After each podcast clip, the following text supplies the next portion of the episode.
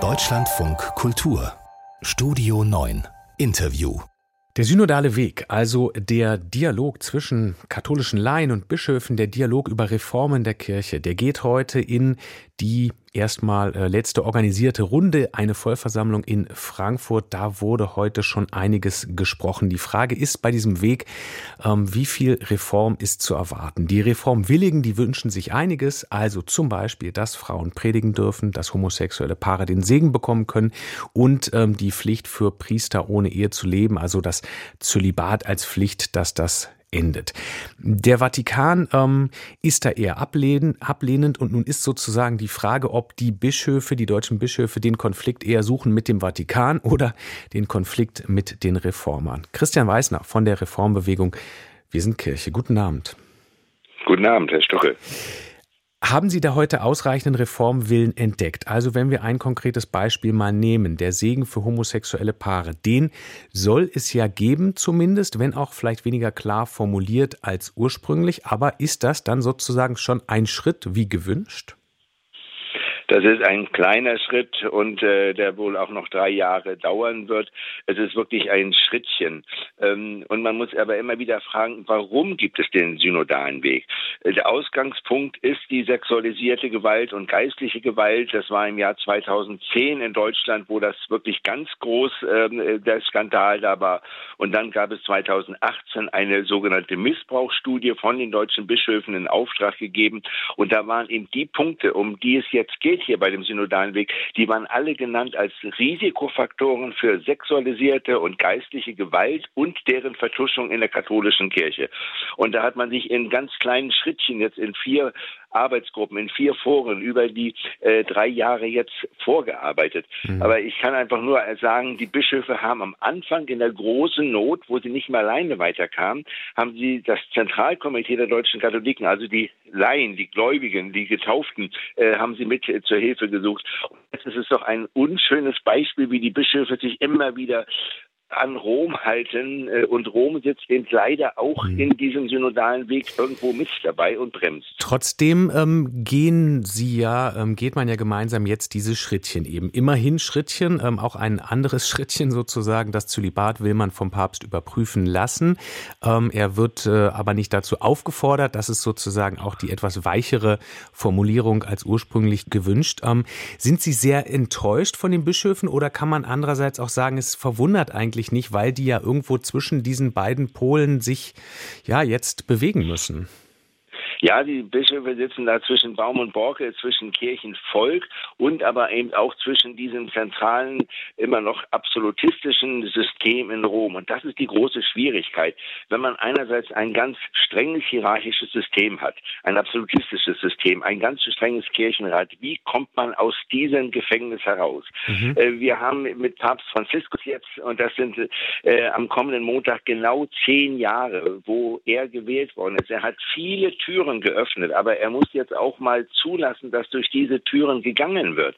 Ähm, dass es also wirklich nicht immer nur mhm. Diskussionen mhm. gibt und so und ja, wir dürfen mal also, diskutieren. Damit wird auch Franziskus okay, und sein aber, aber, aber, unglaubwürdig. Aber geht man den dann jetzt nicht? Also auch okay, nur in Schrittchen, aber man geht in Schrittchen doch durch diese Tür.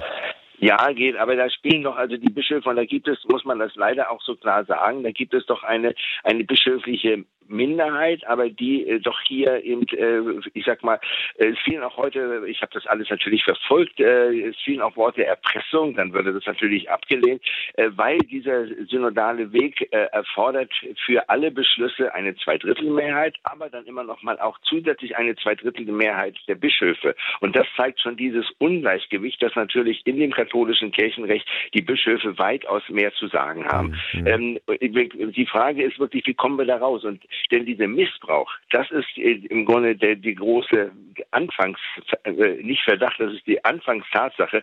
Die Bischöfe haben eine Zäsur versprochen und das haben sie bisher noch nicht mhm. geliefert. Und schlimmer ist ja noch, dass es diesen Missbrauch, und das wird jetzt immer klarer, in allen Ländern der Welt gibt. Ähm, das heißt also, die katholische Kirche ist da auf einer ganz großen Gefahr, äh, am Abgrund zu stehen. Und die Frage ist, warum haben die Bischöfe nicht mehr Mut? Warum hat auch mhm. Papst Franziskus nicht mehr Mut?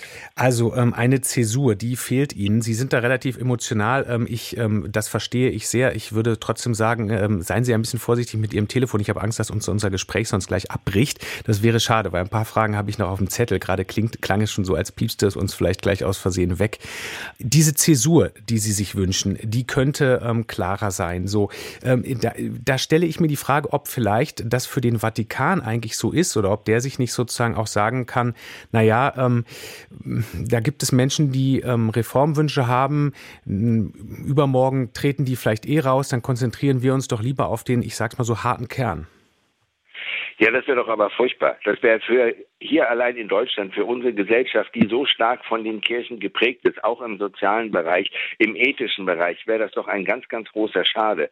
Und es ist ja nicht jetzt Reformwünsche, sondern es geht wirklich um die Abstellung von ganz skandalträchtigen äh, mhm. Dingen. Mhm. Also dieses äh, männerbündische und die ganz zentrale Frage, das ist auch gerade heute Vormittag wieder geworden gewesen, ist die Frage der Frauen in der Kirche. Mhm. Es äh, ist nicht so, dass den Männern etwas weggenommen wird, sondern den Frauen wird jegliche Weihehandlung, jegliche sakramentale Handlung verweigert und verwehrt.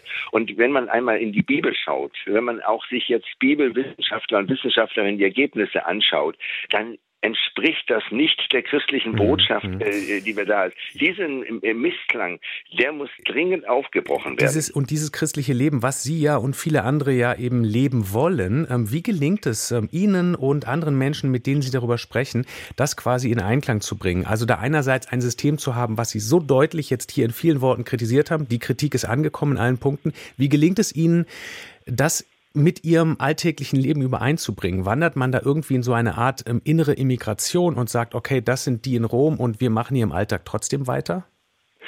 Ähm, ein bisschen ist das so. Ein ganz konkretes Beispiel. Das war ja so, dass nochmal, und das sind deutsche, wahrscheinlich, höchstwahrscheinlich deutsche Bischöfe gewesen, die nachgefragt haben, darf man homosexuelle Partnerschaften, wir reden doch nicht von Hochzeiten und äh, Ehen, aber darf man homosexuelle Partnerschaften segnen, darf man das machen?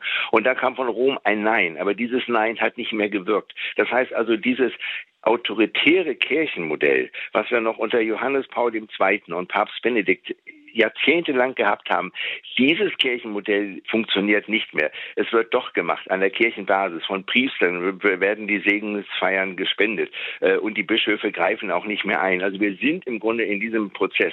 Aber es ist doch schade, wenn die katholische Kirche, auch die evangelische Kirche natürlich, auch wenn die immer mehr Menschen in die innere Immigration verliert mhm. mhm. und wenn sie nicht wirklich gerade in den jetzigen vielen Krisen auch weltweit äh, doch wieder eine Hoffnungszeit, ein Zeichen setzen würde. Es braucht braucht Mut, es braucht Hoffnung, es braucht Solidarität. Und alles andere wäre so eine Atomisierung von Gesellschaften, das kann auch nicht der Weg sein. Aber das heißt ganz kurz, der Alltag ist schon sehr viel weiter, als es eben die katholische Kirche ist.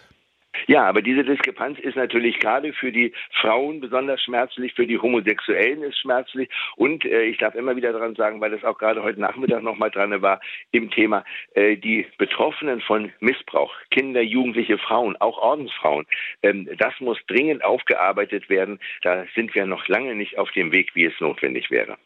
Christian Weißner sagt das von der Reformbewegung Wir sind Kirche. Ich danke Ihnen sehr für die Zeit hier im Deutschlandfunk Kultur. Gerne, Herr Stucke. Einen guten Abend. Ihnen auch.